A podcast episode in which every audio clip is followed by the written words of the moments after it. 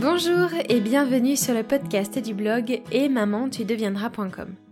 Ici, on s'informe, on donne du sens et on s'exprime sur différents sujets autour du postpartum.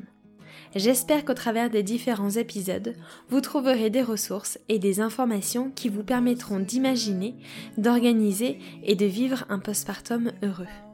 Je suis Julia, maman de Charlie et Camille et je suis doula postnatale. Pour ce 33e épisode, j'avais envie de vous parler d'organisation et de facilitation d'un deuxième postpartum. Parce que oui, moi ça fait un an que euh, je suis maman de deux enfants. Le 19 février 2021, euh, j'ai donné naissance à notre deuxième enfant, mon petit Camille, mon petit garçon. Et euh, organiser ce euh, deuxième postpartum, ça a été forcément euh, différent du premier. Non seulement parce que j'avais l'expérience du premier, mais aussi parce que eh Charlie était déjà là et qu'il a fallu organiser différentes choses pour qu'on puisse à la fois répondre aux besoins de nos enfants et à nos besoins. En fait, quand un deuxième enfant arrive euh, dans un foyer, bah, c'est toute une nouvelle organisation, euh, tout un nouvel équilibre qui doit être trouvé. Et donc pour vous aider dans cette nouvelle organisation, pour faciliter au maximum votre deuxième postpartum, je vais vous partager dans cet épisode mes 11 indispensables pour un postpartum plus facile avec un deuxième bébé. Ces indispensables, ils sont le fruit de mon expérience avec l'arrivée de Camille et ils vous aideront à prendre soin de votre corps en postpartum. Ils vous aideront à répondre plus facilement aux besoins de votre grand bébé et du petit bébé que vous venez d'avoir. Et euh, ils vous aideront aussi à vous reposer ainsi qu'à être soutenu et entendu pendant, pendant votre postpartum. Juste avant l'épisode, euh, je voulais vous dire que si vous aimez le podcast Et Maman tu deviendras et que vous souhaitez le soutenir, n'hésitez pas à lui mettre 5 étoiles sur Apple Podcast et un petit commentaire. En plus, ça me fera super plaisir de vous lire. Euh, sachez que c'est grâce à vos votes, à vos commentaires et à vos partages sur vos réseaux sociaux qui sont très précieux aussi que euh, le podcast sera bien classé dans les applications de podcast et diffusé ainsi au plus grand nombre. Alors d'avance, merci à vous Place à l'épisode, je vous souhaite une très bonne écoute. Première indispensable, l'écharpe de portage. L'écharpe de portage, elle vous permettra de répondre aux besoins de proximité de votre nouveau-né, euh, qui est très fort les premières semaines. Elle vous permettra aussi de répondre à vos besoins et à ceux de l'aîné, parce que grâce à l'écharpe de portage, vous allez avoir vos mains qui sont libres. Et c'est un vrai avantage dans un deuxième postpartum pour, euh, bah, par exemple, manger, tout simplement, ou pour pouvoir s'occuper euh, du grand. Juste un tout petit point de vigilance sur l'écharpe de portage. Faut savoir que le corps en postpartum il est fragilisé, d'autant plus dans un deuxième postpartum, parce que bah, le corps il a vécu un deuxième accouchement, donc c'est une double intensité pour lui. Euh, donc l'écharpe de portage, sachant, sachant qu'elle va solliciter le corps euh, de la maman, je vous invite à l'utiliser parcimonie euh, en alternance par exemple avec le deuxième parent ou en alternance avec d'autres indispensables comme le, comme le cocon pour bébé que je vais vous présenter un tout petit peu plus loin dans l'épisode. Deuxième indispensable, le coussin d'allaitement. Qui dit deuxième postpartum dit deuxième épreuve physique d'une grande intensité pour le corps, l'accouchement comme je viens de vous le dire. Si en plus de ça vous faites partie des mamans qui n'ont pas pu reprendre une activité physique régulière entre l'arrivée du premier et du deuxième enfant, bah, votre corps il est encore plus mis à l'épreuve lors d'un deuxième postpartum. Faut donc en prendre soin, il faut trouver des astuces pour éviter de le sur-solliciter. Le coussin d'allaitement, justement, c'est un super allié du corps en postpartum, notamment au moment de nourrir son bébé, que ce soit un allaitement au sein ou un allaitement au biberon. Le coussin d'allaitement, il va vous permettre de caler votre bébé, de caler votre corps pour que vous n'ayez pas à le soutenir, à le porter à chaque tétée ou à chaque prise de biberon, euh, qui sont nombreux les premières semaines. Euh, et la nuit, euh, le coussin d'allaitement, il peut aussi vous permettre de bien vous positionner et d'être confortable. Donc là, c'est à utiliser sans modération. Troisième indispensable, la ceinture physiomate. Là, c'est votre deuxième allié du corps en postpartum. La ceinture physiomate, elle permet de stabiliser le bassin. Ça, ça va permettre de soulager les douleurs du dos en postpartum. Ça va permettre aussi de protéger votre périnée.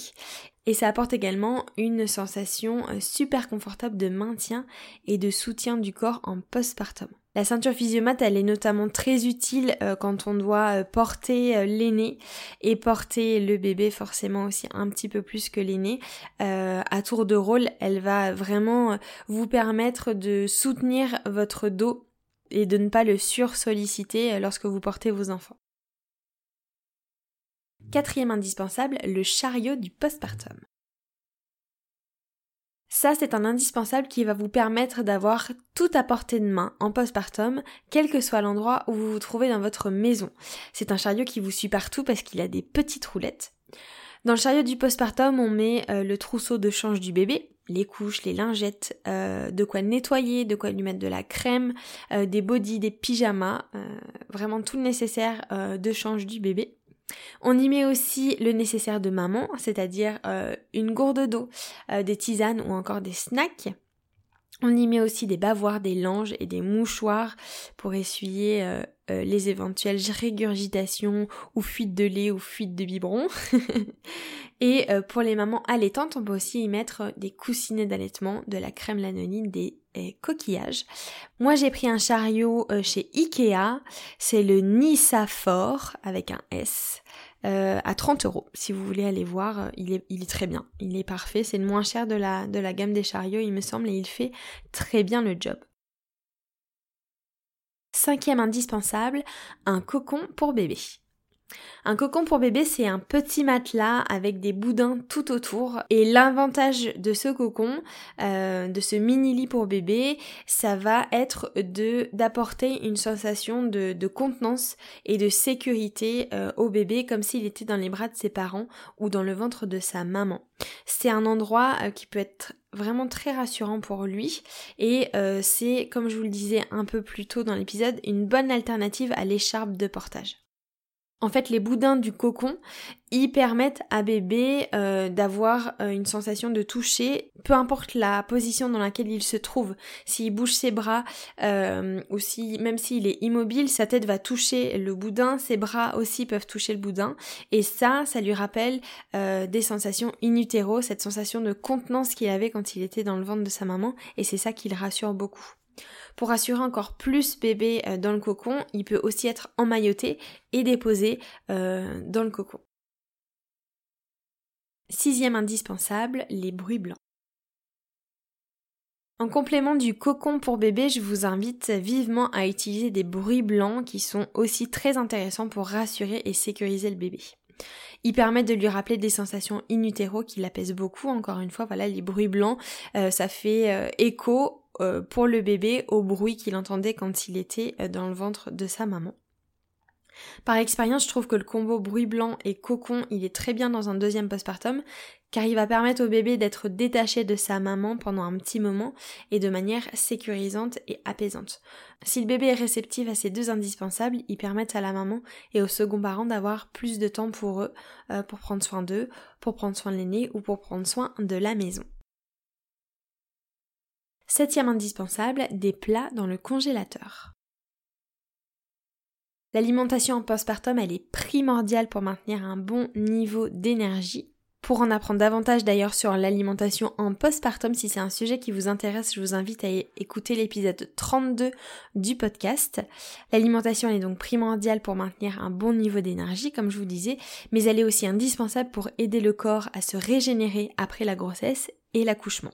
Avoir des plats dans le congélateur au moment du postpartum, bah, c'est un bon moyen d'accéder à une alimentation bénéfique pendant cette période et c'est aussi bien sûr un gain de temps et d'énergie qui est considérable de d'avoir juste à sortir un plat du congélateur et de le faire chauffer plutôt que d'avoir à le cuisiner, ça n'a évidemment rien à voir et en particulier en postpartum. Sachez que j'ai créé un e-book de 50 recettes énergisantes et réconfortantes pour la maman en postpartum.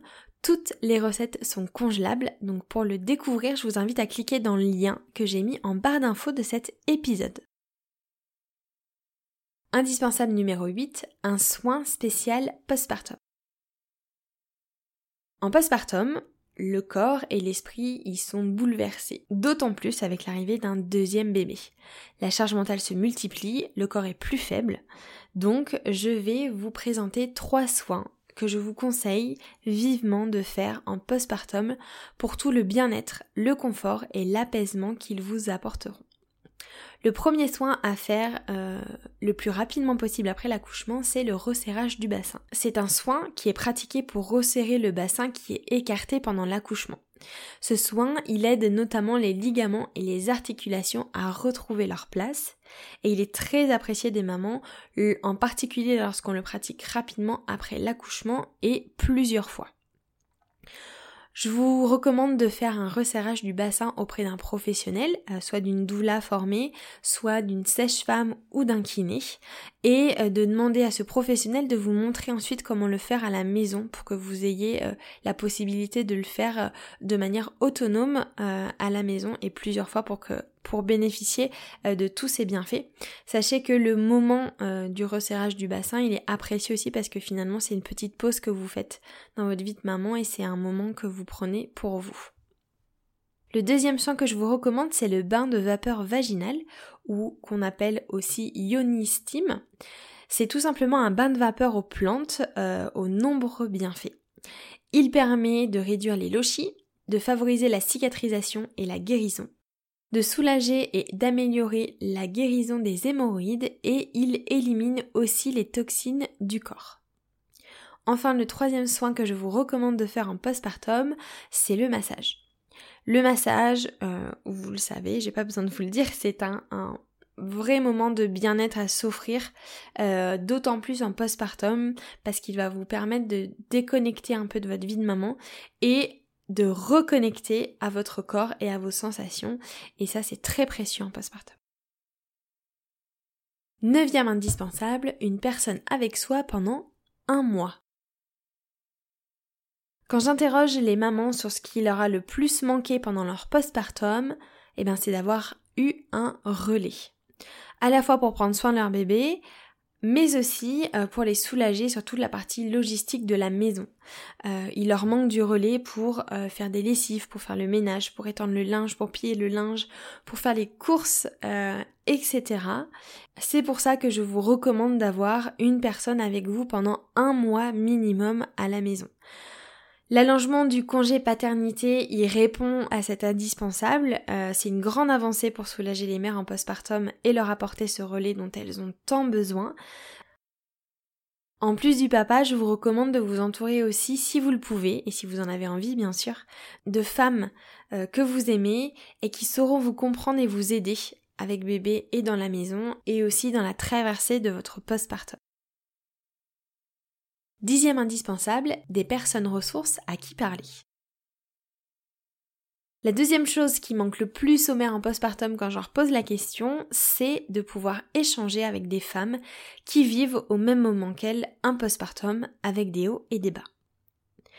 Ces personnes ressources, on peut les trouver euh, dans notre entourage bien sûr, mais si c'est pas votre cas, si vous n'arrivez pas à les trouver autour de vous, je vous recommande de vous rapprocher de l'association Super Maman France ou euh, de l'OMA Club, L-O-M-A, pour trouver ces personnes ressources. Vous pouvez aller visiter euh, leur site internet. Je suis sûre que vous trouverez des oreilles et d'autres personnes, d'autres mamans avec qui échanger sur ce que vous traversez en postpartum.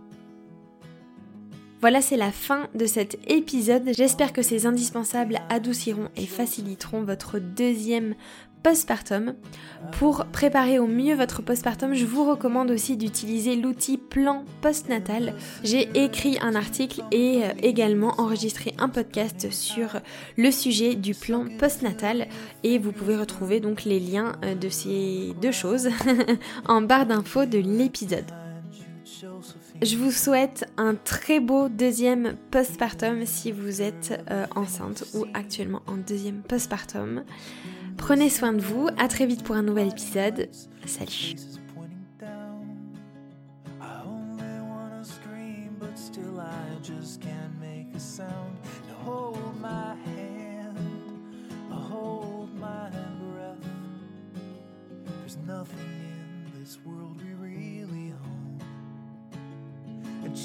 Christ. if you tore my heart out. The only thing I'd feel is less alone. Less alone.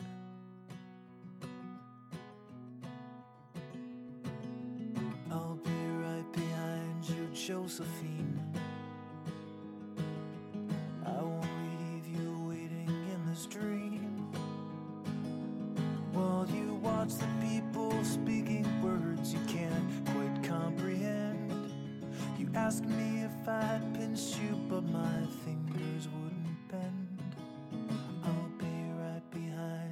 Josephine.